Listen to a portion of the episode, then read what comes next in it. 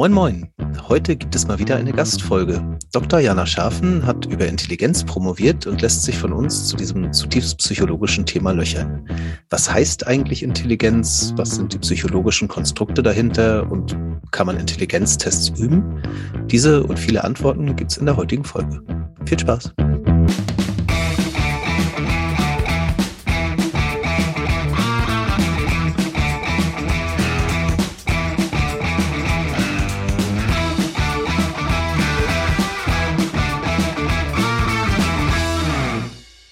Hallo und herzlich willkommen zu Psychotrip, eine neue Folge auf unserer kleinen Reise durch die bunte Welt der Psychologie. Wenn ich sage unsere Reise, dann meine ich mich, Steffi, und ich sitze hier gemeinsam mit Roland. Moin, moin. Und wir sitzen heute mal wieder nicht allein hier, sondern ähm, gemeinsam mit einem Gast. Wir haben zu Gast Dr. Jana Schafen. Vielleicht auch von dir ein kurzes Hallo in die Runde. Hallo. Und wir sprechen heute über ein Thema, das nahezu alle kennen, obwohl es ein kernpsychologisches Thema ist, und zwar das Thema Intelligenz. Ich bin richtig gespannt, wo uns der Weg hinführen wird. Und wir haben mit Jana eine Expertin zu dem Thema hier. Jana hat von 2009 bis 2015 in Münster Psychologie studiert und dann von 2015 bis 2018 ihre Promotion bei Professor Dr. Dr. Holling geschrieben am Lehrstuhl für Statistik und Methoden. Der Titel der Promotion ist Meta-Analysis on Retest Effects in Cognitive Ability Tests. Was sich dahinter verbirgt, das werden wir uns heute auf jeden Fall nochmal genauer anhören. Und Jana ist heute nicht mehr am Lehrstuhl, sondern seit 2019 bei Bertelsmann im Bereich Corporate Culture Survey Landscape und kümmert sich da gemeinsam mit ihren Kollegen und Kolleginnen um die konzernweite Mitarbeiterbefragung. Jana, habe ich was vergessen? Nein, das passt. Danke. Dann herzlich willkommen in unserer Runde und ich würde sagen, wir springen auch einfach mal direkt ins Thema. Intelligenz, jeder hat es gehört, alle hätten sie gerne, aber was ist es eigentlich? Ein psychologisches Konstrukt, äh, soweit haben wir es schon verraten, denn ich habe mich neulich mit Roland unterhalten über Intelligenz. Roland hat mir die Definition aus dem Studium entgegengeworfen. Roland, was war es nochmal? Genau. Äh, Intelligenz ist, was der Intelligenztest misst. So wurde uns das damals beigebracht in Ermangelung einer wirklichen Definition. Und das ist jetzt irgendwie lustig, aber auch nicht so richtig aussagekräftig. Und deswegen dachten wir, wir reden mal mit jemandem, äh, die es weiß. Also Jana, was ist Intelligenz? Ja, ich kann euch das äh, leider auch nicht beantworten. Ich finde übrigens diese Definition... Gut, danke, das war eine schöne Folge. danke, ciao. Und, äh, aber Roland, die Definition, die du gerade genannt hast, die äh, stammt lustigerweise von einem Herrn Boring. Und das finde ich eigentlich auch sehr treffend, weil ähm, Intelligenz ist natürlich nicht nur das, was der Intelligenztest misst. Also man macht es sich da, finde ich, zu einfach mit dieser Definition. Ähm, und zwar ähm, gibt es einfach ganz viele Definitionen, alltagssprachlich, aber auch in der Psychologie. Ähm, die unterscheiden sich zum Teil sehr, sehr stark, ähm, was aber allen vielleicht irgendwie gemein ist, dass es ums Denken geht, dass es um Schlussfolgerungen geht, dass es um eine Fähigkeit geht. Ähm, häufig wird die Fähigkeit auf den Menschen bezogen, nicht immer. Mhm. Ähm, manchmal geht es auch um Veränderung und sich Wandel anzupassen, wenn man eher in die Richtung äh, von Herrn Einstein oder Herrn Hawking geht. Ähm, bei anderen geht es stärker in die Richtung, dass es auch sozial geprägt sein kann, Richtung kristalline Intelligenz. Ähm, also es gibt keine einheitliche Definition. Okay, super spannend. Was wäre denn deine Lieblingsdefinition? Also wenn, wenn du jetzt ein Buch schreiben müsstest, und da darfst du jetzt wirklich selbst mal definieren. Also früher hätte ich, glaube ich, gesagt, ähm, dass mir die Definition von Herrn Wechsler sehr nahe liegt. Ähm, ich kann die auch einmal vorlesen. Das wäre dann die Fähigkeit, zweckvoll zu handeln, vernünftig zu denken und sich mit seiner Umgebung wirkungsvoll auseinanderzusetzen. Wobei man da an dem vernünftig zu denken natürlich auch wieder. Aber ich glaube, wenn man äh, ihm einen, einen Vertrauensvorschuss gibt und, und ähm, ungefähr verstehen will, was er meint, dann ähm, kann man sich darauf einigen. Ähm, also man merkt schon, das ist einmal was Handeln, Denken, mit der Umgebung interagieren, das ist super komplex. Es geht jetzt nicht nur darum, in einem Intelligenztest gute Punkte zu erreichen, sondern eben das auch in sein Umfeld ähm, zu integrieren und anzuwenden. Mhm. Du hast ja ziemlich viel Zeit mit dem Thema Intelligenz verbracht, so über die Jahre deines Studiums und deiner Promotion. Ähm, du hast erforscht, du hast versucht, sie besser zu verstehen. Was begeistert dich persönlich so an dem Thema? Ähm, tatsächlich ist die Frage interessant, weil ähm, bei einer Promotion geht man ja davon aus, dass man sich äh, total für das Thema interessiert. Bei mir war es eher so, dass ich genau wusste, dass ich promovieren möchte und ähm, wo ich promovieren möchte und mhm. dass ich äh, diese Art von Forschung und Art von Denken einfach mal noch mal tiefer machen wollte mhm. ähm, und habe mich da mehr so reinbegeben und um dann zu schauen, mit welchem Thema ich das denn machen möchte. Mhm. Und dann bin ich tatsächlich bei der Intelligenz hängen geblieben, weil das im Vergleich zu anderen psychologischen Konstrukten, und das ist, glaube ich, eher das, worauf du hinaus willst, Steffi, ähm, da gibt es ein richtig und falsch. Und so bin ich auch ursprünglich am Statistik-Lehrstuhl gelandet. Also es gibt ein richtig und falsch, es gibt ähm, keine unklare, ähm, vielleicht doch richtig Lösung, zumindest in der Statistik. Und bei der Intelligenz ist es ja so, dass das ein Konstrukt ist in der Psychologie, das sich gut messen lässt, ähm, wo wir ungefähr wissen, was es bedeutet und äh, wo wir wenig Messfehler haben. Und das, das war das, was mich gereizt hat ursprünglich. Ähm, und ja, so bin ich, glaube ich, auf dem Weg dahin gekommen. Also eher Vermeidung des Ungewissen. Mhm. Wenn du sagst, es gibt ein richtig und falsch, dann meinst du nicht bei Intelligenz selbst, sondern in den Intelligenztests quasi. Ne? Also ich kann so eine Aufgabe genau. richtig lösen oder eben falsch lösen. Genau, und das bedeutet dann eben auch, ähm, dass ich genauer messen kann. Wir sind da eher an in der Richtung der, der ähm, naja, ich will jetzt nicht äh, richtige Wissenschaft sagen, aber ihr wisst, was ich meine. Also wenn wir ähm, eine Person einen Fragebogen ausfüllen lassen und sich selbst einschätzen lassen auf bestimmten psychologischen Dimensionen, ist das natürlich viel stärker Messfehler behaftet, als wenn wir ihr einen Fähigkeitstest vorlegen, wo eine Antwort entweder richtig oder falsch ist. Und damit äh, geht eben auch ganz viel Messfehler einher. Mhm. Ähm, wir versuchen uns einfach mal so ein bisschen an das Thema ranzupirschen. Wir haben jetzt schon ganz viel über Tests gehört und da wollen wir auch auf jeden Fall gleich noch länger drüber sprechen, weil das, glaube ich, was ist, wo jeder mal Kontakt zu hatte. Entweder äh, weil man mal selbst so einen Test gemacht hat oder weil man gehört hat, dass man irgendwo solche Tests machen kann oder irgendwo Brigitte Test gefunden hat, wo man irgendwie doch rausfinden können soll, was Intelligenz ist. Und bevor wir aber über die Tests reden, würde ich ganz gerne noch mal ein bisschen mit dir erforschen, was sich eigentlich hinter dem Konstrukt versteckt. Ähm, wir haben jetzt über einige Definitionen gesprochen, aber wer hat eigentlich Intelligenz erfunden? Also wo, wo kommt dieses Konstrukt her? Wie kam es dazu? Kannst du uns dazu was erzählen? Ähm, tatsächlich war das nie so die ganz tiefe Ausrichtung, in der ich mich mit meiner Forschung bewegt habe. Mhm. Ähm, also kann ich da nur rezitieren, was sich da so im Internet oder in den Lehrbüchern so findet. Ähm, was aber vielleicht wichtig ist in dem Zusammenhang, ist, dass es sowas gibt wie einen G-Faktor, mhm. der ähm, in verschiedenen Analysen sich immer wieder gezeigt hat und der allen, da sind wir wieder bei den Tests, allen Intelligenztests ungefähr als ähm, der Faktor rauskommt, der Intelligenz am besten beschreibt. Also alle kognitiven Fähigkeiten, die diese Tests messen, am ehesten zusammenfassen kann. Und um diesen G-Faktor ähm, hat sich dann sehr, sehr viel Forschung entwickelt. Ähm, und das war ein großer Meilenstein in der Intelligenzforschung, die Definition dieses Faktors. Die meisten würden ja wahrscheinlich sagen, äh, wenn man Intelligenz messt, hat man am Ende so ein IQ, der da rauskommt. Ähm, jetzt sagst du, wir haben den Faktor G. Ähm, ist das jetzt das gleiche oder sind das unterschiedliche Sachen? Ähm, also ein IQ, der Intelligenzquotient, ist ja mhm. das Ergebnis eines Intelligenztests. Ähm, und der IQ-Wert, der ist dann nach dieser Glockenkurve verteilt. Das heißt, das gehört immer dazu, wenn ich einen IQ-Wert angebe. Der ist mhm. durchschnittlich bei 100. Wenn man sich alle Menschen auf der Welt anguckt, ähm, ist der Mittelwert dabei 100. Ähm, das heißt, ein Wert von 105 wäre dann leicht über dem Durchschnitt. Das impliziert das immer direkt, wenn ich von IQ-Werten rede. Da geht es mhm. also immer um dieses Testergebnis.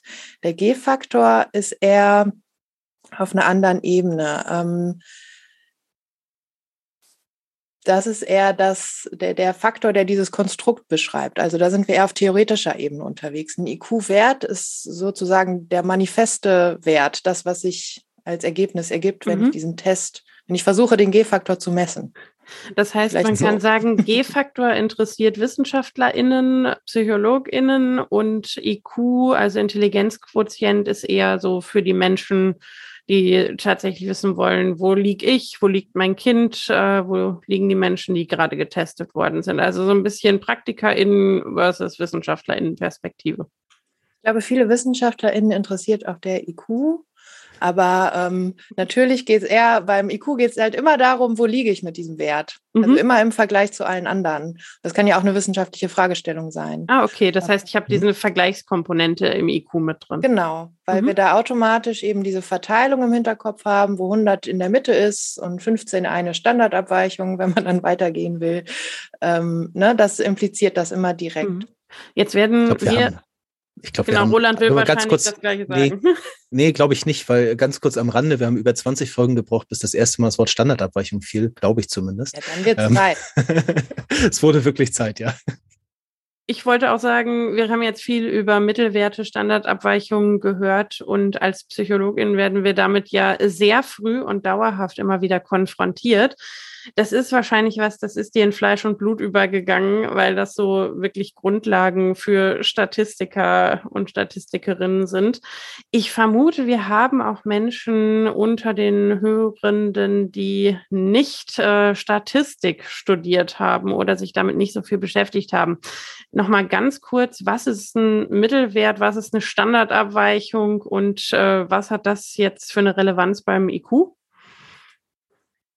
Also der Mittelwert, äh, den muss man sich so vorstellen, ist der Durchschnitt aller Werte, die man bei den Menschen gemessen hat, vielleicht. Also einer hat einen Wert von 80, einer von 90, einer von 100 und so weiter. Ähm, und wenn ich dann ausrechnen will, wo liegen die denn alle ungefähr im Durchschnitt, dann addiere ich diese Werte alle auf und teile die durch die Anzahl der Menschen, die diese Werte produziert haben und dann komme ich beim Mittelwert raus. Wenn ich dann noch gucken will, wie weit liegen die denn alle voneinander entfernt, also sind die sich alle relativ ähnlich oder liegen die alle komplett kreuz und quer verteilt, ähm, das beschreibt dann die Standardabweichung, also wie, wie ähnlich die sich sind oder wie weit weg voneinander die Werte liegen. Mhm. Und die meisten Menschen auf dieser Welt haben einen IQ von 100. Genau. Also nicht von Punkt 100, aber die sind in dem Bereich ähm, von 100 plus minus 15 IQ-Punkte. Und was hieße das jetzt, wenn ich ein IQ von 80 hätte? Dann liegst du leicht unterm Durchschnitt, ähm, aber hast bestimmt andere Fähigkeiten, die dich auch durchs Leben bringen. was hieß es denn, wenn ich einen IQ von 130 hätte? Dann bist du ähm, überdurchschnittlich intelligent und bei 130 sagt man dann eben, da liegen nur 5 Prozent der Menschheit darüber. Das heißt, ähm, du bist so schlau wie 95 Prozent äh, der Personen. Also so, du bist so schlau wie, ähm, nee, 95 Prozent der Menschheit sind äh, so schlau oder weniger schlau als du. Wie ich. Weiß ich. Ja. Genau darüber musste ich auch nachdenken. So viel zu den 5% über oder unter uns. äh. Genau. Jetzt, Aber jetzt ich möchte diese Folge nicht an mir vorübergehen lassen, ohne nochmal kurz vielleicht zu der ähm, Definition zu gehen, die ähm, auch meine Doktorarbeit geprägt hat. Und zwar ähm, ist der Schritt hin zu kognitiven Fähigkeiten eigentlich kein weiter. Und ähm, das macht sehr viel aus, ob man Intelligenz von Intelligenz oder von kognitiven Fähigkeiten spricht. Und ich habe ganz bewusst mich immer auf kognitive Fähigkeiten bezogen, weil da eben diese Schwammigkeit des Intelligenzbegriffes wegfällt. Ähm, und wir da auch ein Modell haben, was, was ich sehr, sehr schön finde, weil es sehr auf operationalisierter Ebene über kognitive Fähigkeiten spricht. Und das ist das Berliner Intelligenzstrukturmodell. Ähm, da geht man dann nämlich davon aus, es gibt verschiedene Operationen, Denkoperationen und es gibt verschiedene Inhalte, mit denen ich die messen kann. Also es ist wieder sehr nah am Test. Ähm, ich weiß nicht, ob euch das so interessiert, aber das wollte ich einfach nochmal in den Raum werfen, weil ich das ein sehr schönes Modell finde, um zu beschreiben, was sind denn kognitive Fähigkeiten ähm, und Darüber lässt sich einfacher reden als über Intelligenz, weil wir da nicht das Problem dieser Definition immer im Rücken haben, dass wir dann jedes Mal wieder umschiffen müssen. Ich finde, das passt wunderbar, weil äh, ich hätte jetzt äh, dann doch nochmal gefragt, eigentlich, was heißt denn jetzt diese 130? Ne? Du sagst überdurchschnittlich intelligent, aber dann gehen wir doch mal zu den, zu den Strukturen. Ähm, vielleicht ohne, dass wir zu sehr in die Tiefe gehen, aber was für verschiedene ähm, Intelligenzarten ist. Jetzt lege ich jetzt rein wahrscheinlich das Wort, aber du sagst, da sind man hat verschiedene Denkoperationen. Was, was wäre, genau, was, was wären das denn zum Beispiel für Operationen? Genau, also ich habe eine Folge von euch gehört in der Vorbereitung, die mir sehr gefallen hat. Und da bin ich über äh, divergentes Denken gestolpert in der Folge zur Kreativität. Und das ist in dem Modell ganz interessant, weil das ähm, unter dem Begriff Einfallsreichtum auch darunter gehört. Ähm, also ich bekomme eine Vorgabe und muss dann möglichst viele Lösungen dazu finden. Da geht es also nicht um, um Konvergenz, also um eine richtige Lösung zu finden, sondern möglichst viele, die aber auch Sinn machen. Ähm, das heißt, in diesem einen Modell wäre divergentes Denken Teil von Intelligenz. Ähm, es gibt aber noch drei andere. Und das wäre einmal Bearbeitungsgeschwindigkeit, also wie schnell kann ich mir, kann ich Sachen bearbeiten, richtig bearbeiten. Ähm, und die Merkfähigkeit, also das Gedächtnis, da gibt es, glaube ich, auch schon eine Folge von euch, aber nur zum Kurzzeitgedächtnis, wenn ich mich richtig erinnere. Mhm. Und äh, das, was ich am stärksten finde eigentlich äh, und was auch die meisten mit Intelligenz am stärksten verbinden, das ist die Verarbeitungskapazität. Und da geht es dann darum, ähm, Regeln zu erkennen und anzuwenden auf neue Settings. Also wenn man vielleicht so einen Matrizentest Ravens Matrizentest schon mal gehört hat. Da gibt es so ganz viele Symbole, die folgen dann bestimmten Regeln und entwickeln sich nach bestimmten Regeln weiter. Und man muss das dann vervollständigen. Ähm, das heißt, man muss da eben, eben eine Regel erkennen und das auf ein neues Feld anwenden. Das heißt im einfacheren Fall so mit Zahlen dieses äh, Zahlenreihen 3, 6, genau. 9 und jetzt sag mir mal die nächste Zahl, ne? Ganz genau, da erkennt man erst die Regel und wendet das dann auf einen neuen Fall an. Und Matrizentest machen das dann mit Bildern oder kleinen Grafiken? Genau, das ist dann nämlich die zweite Ebene dieses Modells, dass man sagen kann, es gibt einmal figurale Inhalte, also irgendwie Rauten, die sich drehen, ne? oder eben Zahlen, wie du sagst, Roland, die sich weiterentwickeln in einer bestimmten, nach einem bestimmten Schema. Und dann gibt es ähm, als drittes auch noch die verbale Ebene, also Buchstaben oder Wörter, die sich vielleicht auch in bestimmten Folgen ähm, mhm. weiterentwickeln. Also verbal, numerisch, figural? Genau. Es gibt da drei, drei Inhalte und so kann man mit diesen vier ähm, Operationen und den drei Inhalten zwölf verschiedene ziemlich konkrete Tests sich überlegen, wie man ähm, Intelligenz messen kann. Und das Interessante ist, dass sich Menschen tatsächlich auch stark unterscheiden können. Ähm, einmal je nachdem, ob sie sich gut Sachen merken können, wie schnell sie bearbeiten wie, wie schnell sie Regeln erkennen und anwenden, aber auch ähm, in numerischen oder figuralen Inhalten sich sehr stark unterscheiden können, in der gleichen gedanklichen Operation eigentlich. Mhm. Das heißt, es kann sein, dass ich überdurchschnittlich gut darin bin, Dinge schnell zu bearbeiten, aber unterdurchschnittlich gut darin bin, divergent zu denken oder ja. dass ich überdurchschnittlich gut bin in verbalen Inhalten und durchschnittlich gut bin in figuralen Inhalten. Ja, genau. Mhm.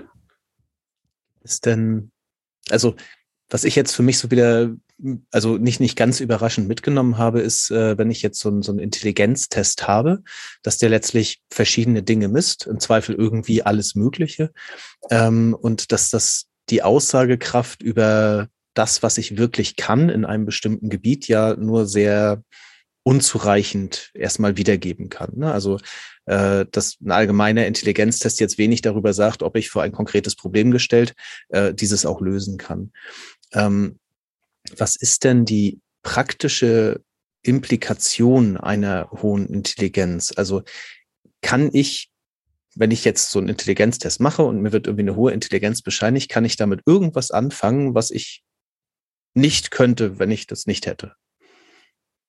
Ähm, ganz häufig wird ähm, gesagt und zitiert, dass Intelligenz der beste ähm, Prädiktor, also die beste Chance auf Vorhersage ähm, ist in Bezug auf Berufserfolg ähm, oder Leistungsfähigkeit im Job.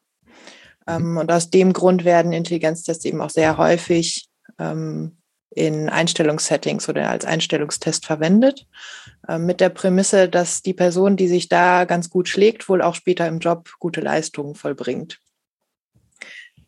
So, ähm, hat sehr viele Nachteile aus meiner Sicht, aber diesen Befund gibt es. Und ähm, der treibt auch ganz viel Wirtschaft rund um äh, Intelligenzmessung und Assessment Center. Ähm, aber nach und nach oder ich weiß gar nicht, ob es eine Entwicklung ist, ähm, komplett durchgesetzt hat es sich doch nicht. Ne? Können wir, glaube ich, schon so sagen. Also ähm, da ist, glaube ich, für ganz viele Menschen immer noch ähm, das Persönliche wichtiger oder zumindest gleichgestellt. Oder ähm, sie wollen zumindest das Auswahlsetting nicht komplett auf Intelligenz reduzieren.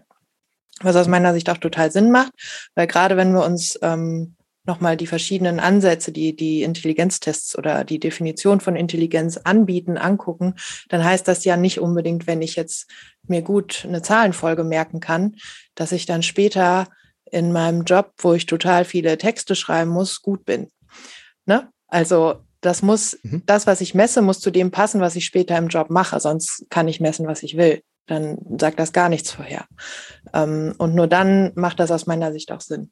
Einen ganz breiten Intelligenztest würde ich für, für einen Job nie anbieten. Man muss immer gucken, mit, mit was hat die Person später zu tun.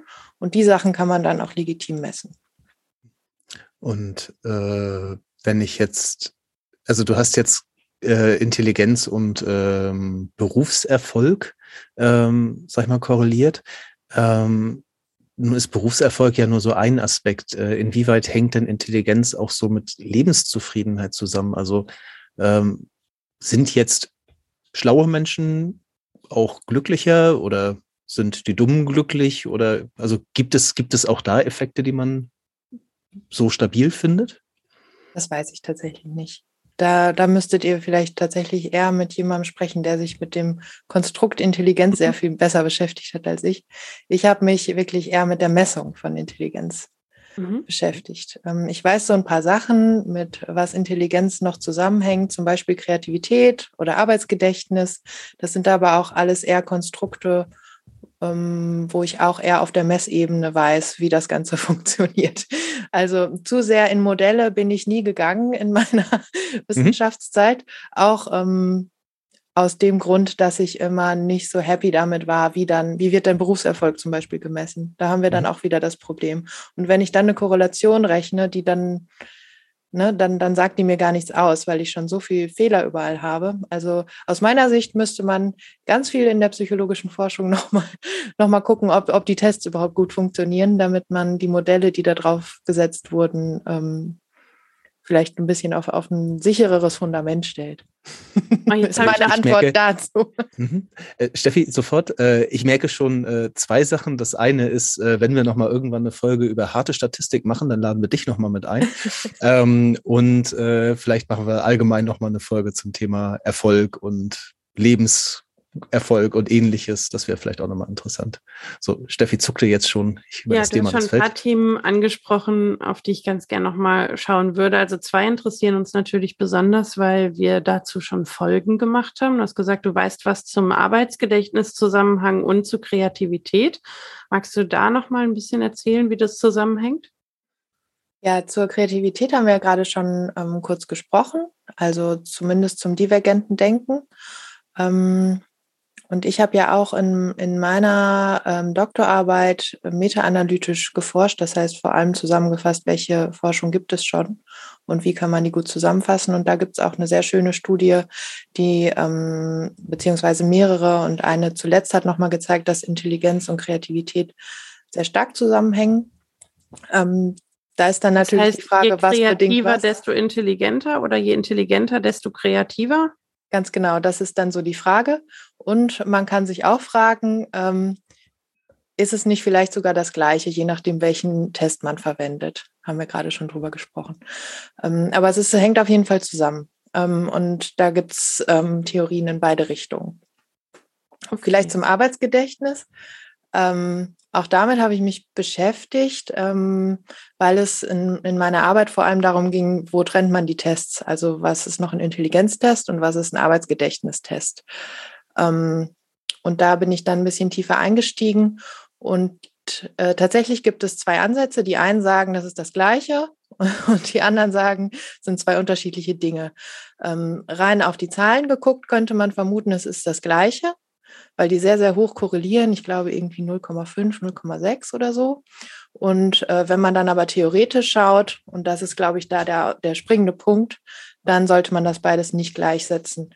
Ähm, und auch in der Anwendung haben die beiden Themen einfach ganz unterschiedliche ähm, ähm, Bereiche. Vielleicht noch Darf mal kurz zum Arbeitsgedächtnis, was das überhaupt ist. Oder ja, wolltest danke. du darauf genau, hinaus? Jetzt, genau, ja? genau, das wäre jetzt meine Frage gewesen, weil Arbeitsgedächtnis ist für mich verbunden mit dieser mit diesen ähm, Blöcken, die ich aktuell im Gehirn halten kann und mit denen ich arbeiten kann. Das hätte ich jetzt so gar nicht direkt mit Intelligenz gleichgesetzt. Deswegen äh, würde mich das mhm. sehr interessieren. Genau, also ähm, es ist inhaltlich auch was anderes. Man kann das inhaltlich voneinander trennen. Das sind andere Operationen, die im Kopf stattfinden. Ähm, also man muss ein, man muss mehrere Sachen gleichzeitig machen beim Arbeitsgedächtnis, ne, so wie du es gerade schon beschrieben hast. Die einzelnen Operationen müssen gar nicht unbedingt schwer sein. Ähm, es geht eher um eine Belastung des, des Speichers. Ähm, das heißt, da ist schon mal teilweise ein Unterschied, aber es geht vor allem darum, mehrere Dinge gleichzeitig zu tun. Und äh, das ist eigentlich in den Intelligenz Theorien nicht so richtig ein Thema, ne? dass da irgendwelche Speicher voll sind und mhm. man ähm, Sachen überschreiben muss oder aufrechterhalten muss oder so. Das heißt, das sind im Gehirn einfach schon ganz andere Operationen, die da ähm, verlangt werden. Und das hat dann eben auch eine Auswirkung darauf, wofür ich diese, diese, diese Aussage überhaupt brauche. Ähm, in neuropsychologischen Settings kann das zum Beispiel super wichtig sein, zu gucken, funktioniert das Arbeitsgedächtnis von diesem Menschen noch so, wie es soll. Aber ähm, ob die kognitive ähm, Leistung noch funktioniert hat, dann für, für dieses pathologische Bild vielleicht gar nicht so eine Relevanz.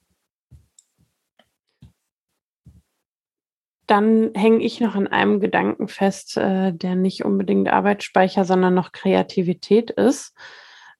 Heißt das jetzt, alle KünstlerInnen sind super intelligent? Die Guten, nur die Guten. Ja, das kommt drauf an, wie du Intelligenz definierst, Steffi. Herzlich willkommen zur neuen Folge Intelligenz. Wir fangen einfach nochmal von vorne an.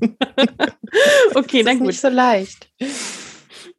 Dann würde ich es mir, glaube ich, so erklären, dass es, wir haben das ja damals bei der Kreativitätsfolge auch schon gesagt, dass es oft um dieses divergente Denken bei Kreativität geht. Also nicht, dass ich irgendwas so im stereotypen Sinne Kreatives in der Welt erschaffe und irgendwo, sobald ich rumkleckse, mich Künstlerin nenne, sondern inwiefern ich in der Lage bin, quasi Gedanken in einem nicht dafür vorgesehenen Umfeld zu denken, in unterschiedliche Richtungen zu denken. Also wie flexibel bin ich in meinem Denken und diese höhere Flexibilität quasi ein Großteil von Intelligenz abdeckt, erklärt, wie auch immer man jetzt da die, die Zusammenhänge betrachtet. Kann, kann ich mir das so vorstellen? Ich nichts gegen einzuwenden. Oh, also, das nehme ich.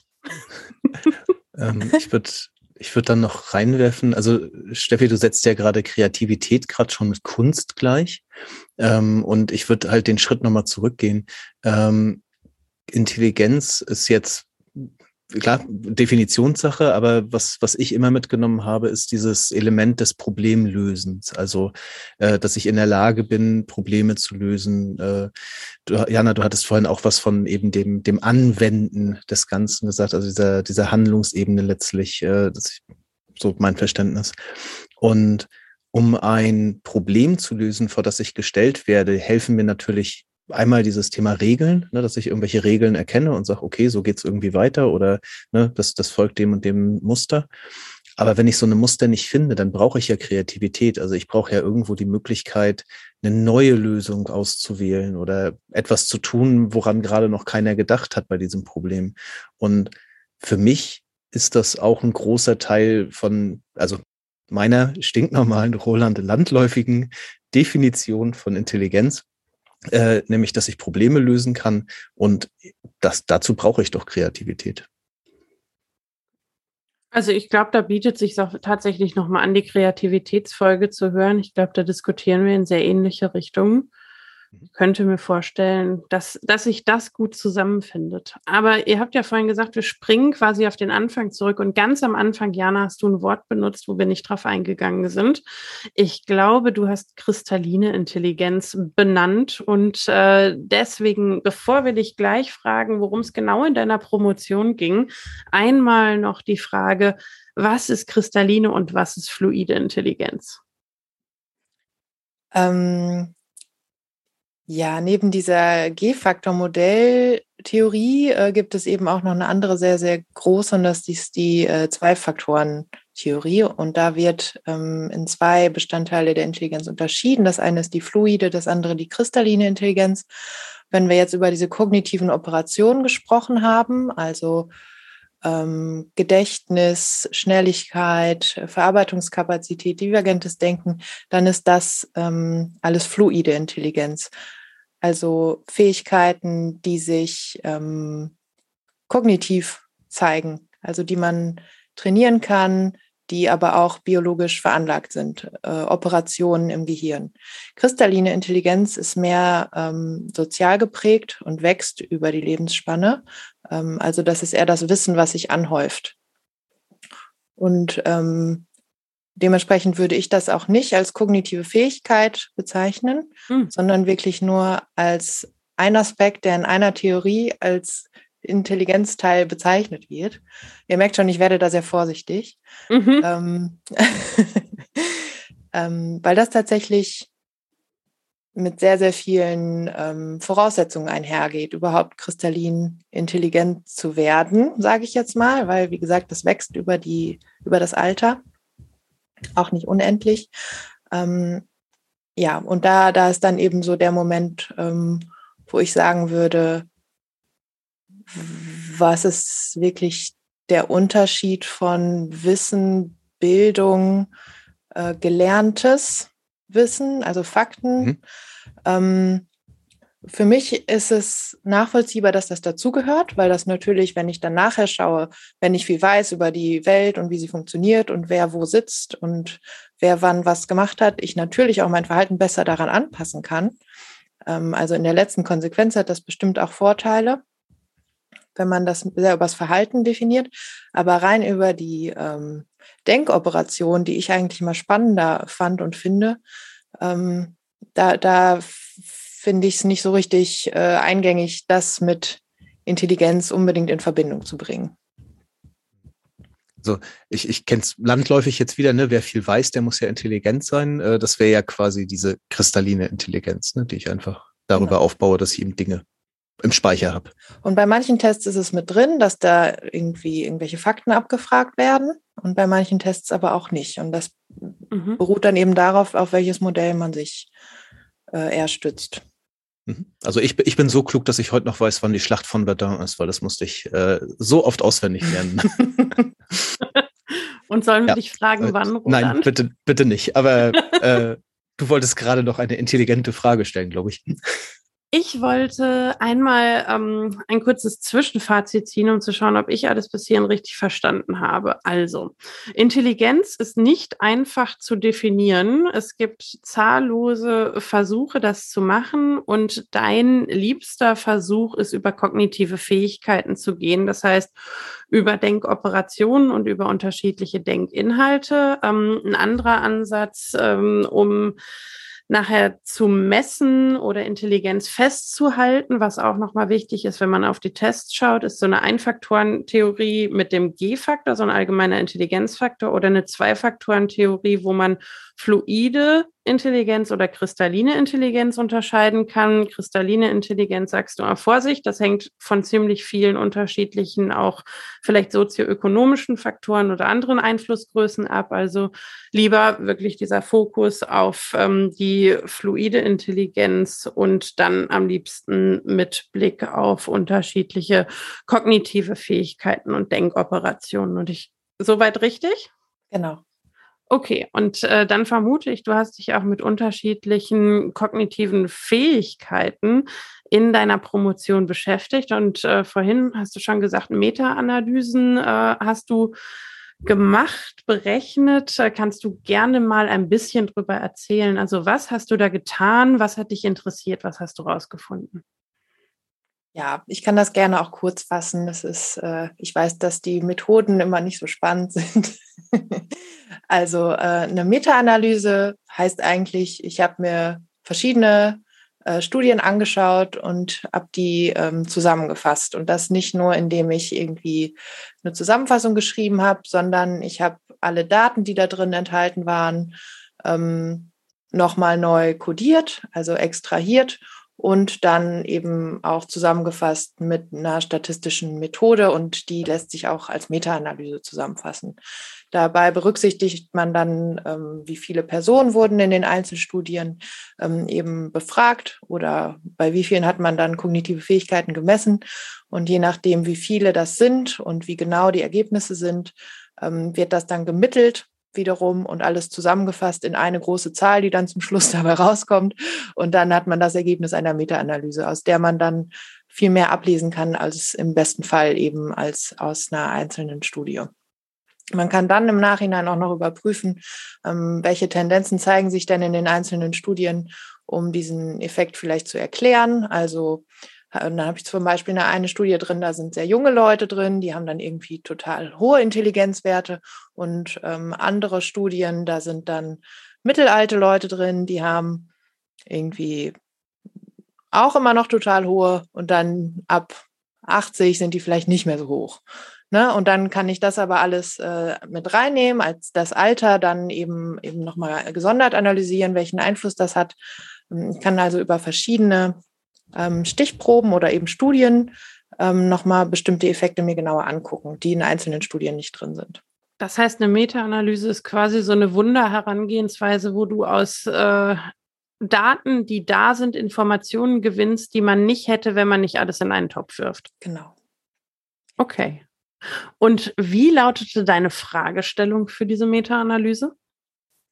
Ähm, ich habe mich damit beschäftigt, äh, was passiert, wenn man Intelligenztests oder kognitive Fähigkeiten-Tests ähm, mehrmals macht. Also entweder den gleichen oder welche, die ähnlich aussehen, aber im Kern das gleiche messen. Ähm, da habe ich mir eben angeschaut, um wie viel vielleicht auch IQ-Punkte wird man besser, wenn man den gleichen Test nochmal macht oder wenn man einen ähnlichen Test nochmal macht. Mm, auf welche Dinge kommt es vielleicht noch an? Ähm, zum Beispiel der zeitliche Abstand, in dem die beiden Tests erfolgen und wie häufig muss ich das machen, damit äh, mein Test auch wirklich viel, viel besser wird? Und wann lohnt es sich vielleicht nicht mehr? Also habe ich jetzt richtig verstanden, du hast dann quasi einen Intelligenztest, den kriege ich, den fülle ich aus und hinterher kriege ich den einfach nochmal in einem gewissen Abstand und was das jetzt für Effekte hat, ob ich denn wenigstens was dazugelernt habe in der Zeit. Genau. Mhm. Damit kann man sich drei Jahre beschäftigen. ähm, es finde ich gerade äh, sehr, sehr spannend, weil mir neulich jemand erzählt hat, dass er sich immer wieder auf die gleiche Stelle über ganz Deutschland beworben hat und ähm, diese Stelle immer wieder mit sehr ähnlichen Tests abgeprüft wurde. Also es ist einfach eine Struktur, die, die gibt es über ganz Deutschland und äh, die Einstellungsverfahren, die ähneln sich sehr. Und wenn man eben dann in 15 Bewerbungen schreibt und in 15 Städten diesen Test absolviert, hat er wohl in der letzten Stadt so gut abgeschnitten, dass sie sehr skeptisch geworden sind, weil sie einfach dachten, sie hätten einen Superbrain da sitzen. Ist äh, dieses Alltagsergebnis, äh, was ich da erzählt bekommen habe, auch das, was äh, du rausgefunden hast? Na, das ist jetzt ungefähr genauso viel wie drei Jahre Forschung. N gleich eins, meine Lieblingsstichprobe. ähm, Ja, also das deckt sich schon mit dem, was ich da herausgefunden habe. Also diese Effekte sind tatsächlich sehr, sehr groß. Man kann sich um sehr, sehr viel verbessern, wenn man den Test schon kennt. Und das kann man auch äh, so weit treiben, dass, wenn man das wirklich sehr häufig macht, man sich immer noch ein bisschen verbessert. Ähm, und in dem Sinne ist das eben auch dann die praktische Herausforderung. Woher weiß man, wenn ich da einen Intelligenztest liegen habe, wie häufig diese Person diesen Test schon gemacht hat? Wie valide ist dieses Ergebnis überhaupt? Ähm, und das ist das, was, was viele dann in der Anwendung eben besonders interessiert. Ja, also man kann das total krass trainieren, aber es hängt von ein paar Faktoren ab. Und wovon? Äh, einmal, ob es wirklich der identische Test ist. Also war das wirklich in jedem Bewerbungsdurchgang, den er da gemacht hat, wirklich der identische Test oder sah der ähnlich aus? Ähm, wenn der nur ähnlich aussieht, aber nicht komplett der gleiche war, dann ist der Effekt schon mal kleiner. Ähm, wann war das äh, letzte Mal, dass er den Test gemacht hat? War das gestern oder vor einem halben Jahr? Das hat auch einen Einfluss. Ähm, wie alt ist er selbst? Scheint auch einen Einfluss zu haben, dass äh, jüngere Menschen da mehr von profitieren. Ähm, und auch, was genau gemessen wurde. Ähm, einfachere Aufgaben scheint man schneller zu verstehen und deshalb auch schneller darin besser zu werden. So einen komplexen Matrizentest, da dauert es ein bisschen länger, bis sich da Effekte zeigen. Ist denn in diesem gesamten Konstrukt der Intelligenzmessung, gibt es denn da Aspekte, die ich, in denen ich nicht besser werde? Also in denen ich einfach stabil bin, egal wie ich das trainiere? Weil, keine Ahnung, also es wäre ja irgendwie total schön, wenn es irgendeinen so Faktor gibt und sagt, ja, das ist jetzt einfach genau das, was immer, immer gleich ist. Ähm, eigentlich nicht. Also zumindest ein paar Mal sieht man die Kurve nach oben steigen. Ähm, bei manchen Operationen bleibt sie dann da aber auch schneller. Ähm, also zum Beispiel bei sehr einfachen Aufgaben, die man dann ein paar Mal geübt hat, da pendelt sich das dann schnell ein. Da wird man jetzt nicht besser, wenn man den einfachen Test noch 20 Mal macht. Ähm, und dann kann man sich auch fragen, wann messe ich eigentlich genauer? Wann messe ich denn die echte Fähigkeit? Was ist denn aussagekräftiger? Ist das am Anfang aussagekräftiger, wenn ich noch gar nicht genau so weiß, was ich mache und mich erstmal an die Situation und den Test gewöhnen muss, vielleicht auch ein bisschen Angst habe vor der Herausforderung? Oder ist es vielleicht sogar besser, ein paar Mal zu trainieren und, und dann aber die, die Fähigkeit, die diese Person dann abruft, wenn sie wirklich voll eingegroovt ist, äh, zeigen kann, ist das vielleicht aussagekräftiger. Also da, ist, da scheiden sich auch die Geister. Das ist ja quasi das, äh, das gleiche Argument wie äh, bei Wissenstests, äh, wenn ich jetzt in irgendeinem praktischen Anwendungsfall, also ich weiß, mich als Student hat es immer wahnsinnig aufgeregt, wenn ich irgendwelche Dinge auswendig lernen sollte, wo ich gesagt habe, das werde ich später nicht auswendig brauchen. Ich habe Google oder was auch immer. Ähm, ich muss das jetzt nicht wissen. Und das ist ja eigentlich so ein, so ein ähnliches Argument. Das ist auch, wenn ich jetzt jemanden, also vielleicht lege ich dem gerade was vor, was der wirklich für seine praktische Arbeit braucht. Ne? Also ich lege ihm typische Probleme vor. Äh, und beim ersten Mal ist das vielleicht überraschend, aber ganz ehrlich, wenn ich jemanden einstelle, dann interessiert mich nicht, wie der an Tag eins performt, sondern ja eigentlich wieder auf Dauer performt und ob er sich Sachen schnell anlernen kann und damit dann auch äh, gut arbeiten kann. Ja, der Unterschied ist, glaube ich, dass äh, man bei genauem Wissen, und da sind wir ja eher wieder in der Richtung kristalline Intelligenz, da ist es entweder weiß ich es oder ich weiß es nicht. Ne, da gibt es richtig oder falsch. Und bei diesen kognitiven Fähigkeiten, von denen, denen wir erst sprechen, da ist das Spektrum größer. Also man kann ähm, nicht nur richtig oder falsch ähm, abliefern, sondern es gibt da kleinere Stufen, die zwischen den Menschen unterschieden werden können. Der eine ist vielleicht doch noch einen Tacken besser oder einen Tacken schneller oder äh, findet die Lösung, äh, findet noch eine bessere Lösung. Ne? Mhm. Ähm, da gibt es mehr Unterschiede einfach noch. Aber das war auch ein Grund, warum ich äh, diese kristallinen Themen oder diese Wissenstests auch von meinen Analysen ausgeschlossen habe. Ähm, weil entweder weiß man es oder nicht. Und wenn ich nochmal gefragt werde, dann habe ich mir beim letzten Mal gemerkt, was die richtige Antwort war. Mhm. Und da von einem Wiederholungseffekt zu sprechen, das ist inhaltlich einfach was ganz anderes, als wenn ich ähm, einen Matrizentest zweimal mache. Mhm. Und wenn jetzt ein Praktiker, eine Praktikerin dich fragt, was mache ich jetzt mit dem Ergebnis deiner Promotion? Was, was kann ich daraus lernen für, für mich, für meinen Betrieb, für meinen Alltag? Ähm, Ja, das ist natürlich immer eine gute Frage, wenn man sich so sehr ähm, in seinem Kämmerlein mit so einem Thema beschäftigt, dann kann man sich vielleicht auch dann noch gar nicht so richtig vorstellen, was das später dann mal wirklich bedeutet. Aber ähm, ich habe dann auch auf Konferenzen oder bekomme jetzt auch manchmal noch E-Mails, wo dann gefragt wird, was, was kann ich denn jetzt machen? Das ist natürlich äh, ein häufiges Phänomen, schon alleine, wenn man sich vorstellt, in, in Kontrollgruppen, also wo einfach nur zweimal ge gemessen wird, haben wir das Problem ja schon. Ähm, oder ähm, auch bei Hochbegabungsdiagnostik oder so. Dann ist das Kind beim ersten Mal nicht hochbegabt, aber beim dritten Mal schon. Ähm, ne? Der Traum sind, vieler Eltern. Genau. Ähm, ja, aber ähm, was ich dann immer gesagt habe, ist, ähm, man muss sich dessen einfach bewusst sein. Man sollte Leute vielleicht auch fragen, ob sie mit diesen Tests vertraut sind, wenn, wenn man die für eine gewisse Entscheidung heranzieht. Ähm, man sollte einfach sensibel dafür sein, dass es diese Effekte gibt und dass sie sehr groß sind.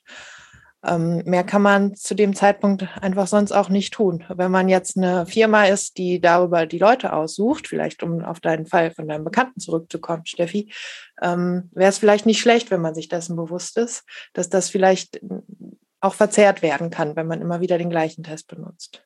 Mhm.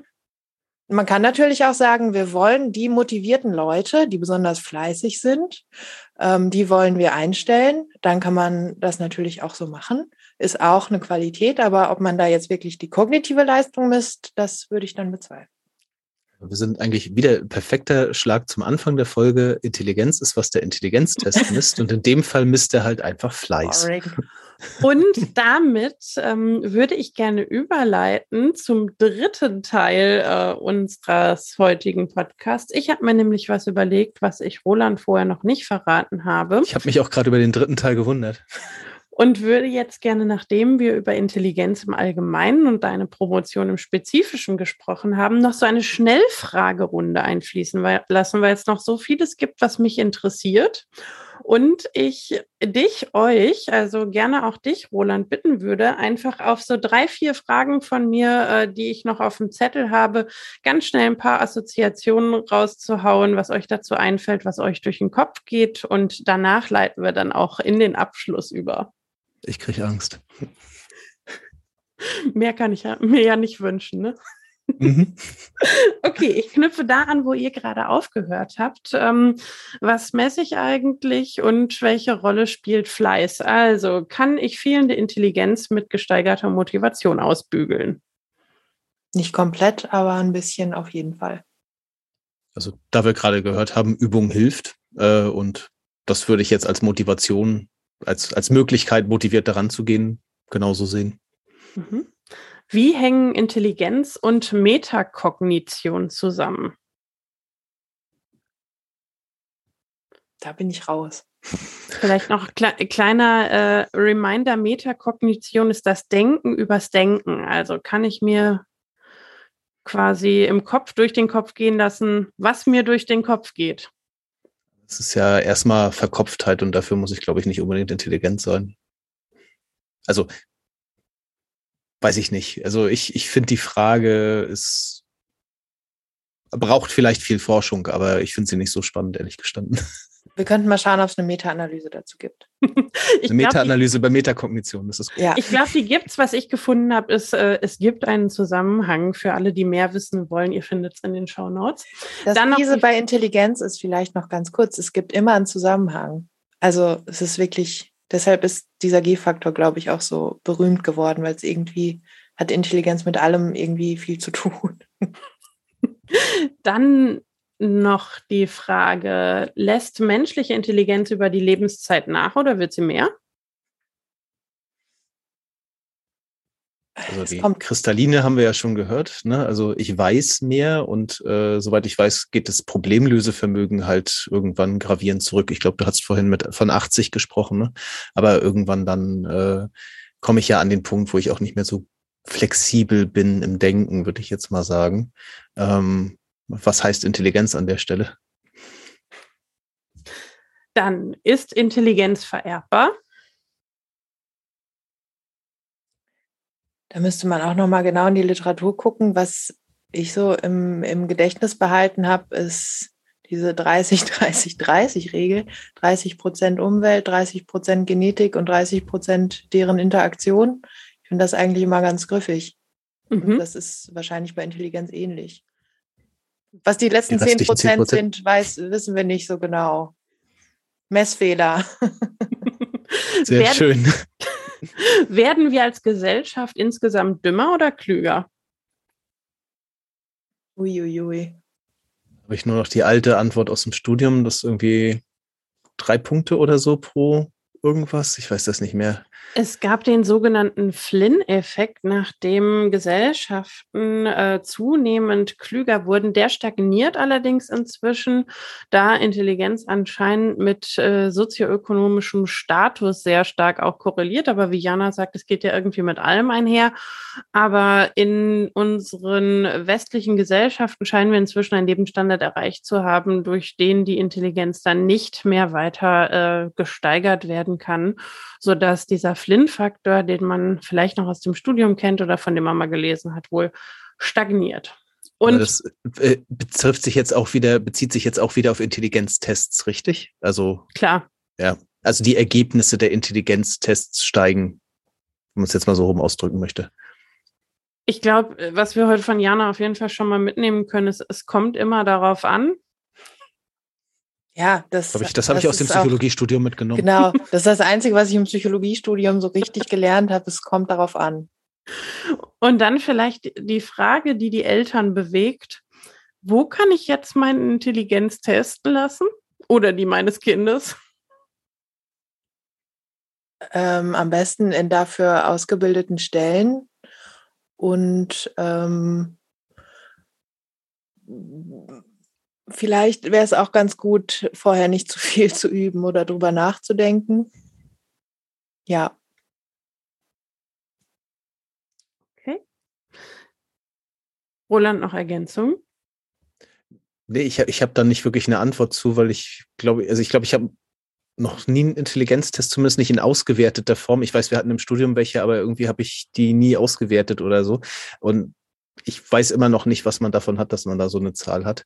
Also ich glaube, das ist für für Personen in äh, Randbereichen, also oder auch für die Eltern mit Kindern in Randbereichen, dass das irgendwann ein, ein, gutes diagnostisches Mittel ist, um eben festzustellen, was weiß ich, das Kind ist einfach äh, extrem intelligent und das äh, hat deswegen vielleicht auch Schwierigkeiten mit bestimmten Arten von Aufgaben oder äh, Anforderungen oder so. Also dafür ja, aber warum man als Erwachsener jetzt, weiß ich nicht, ist, mhm. ist für mich nicht mehr so relevant, glaube ich.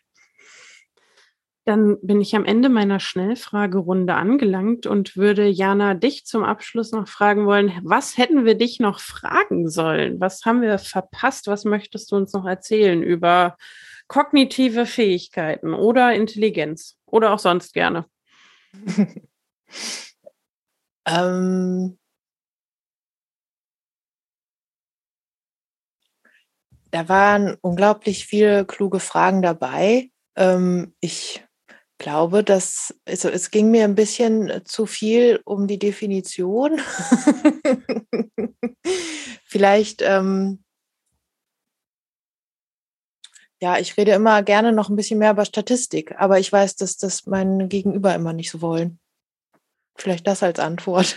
Wir laden dich sehr gerne nochmal für Statistik ein. Ich habe ich hab definitiv, also bevor dieser Podcast endet, werden wir eine Statistikfolge haben, die mindestens drei Stunden dauert. Ähm, und äh, da laden wir dich trotzdem vorbei.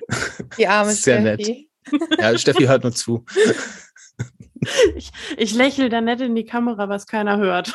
Mhm. Ich habe mich schon sehr gefreut, dass du mich noch den äh, Mittelwert und die Standardabweichung noch einmal hast erklären lassen. Wir laden dich nochmal ein und dann kannst du nur über Statistik reden.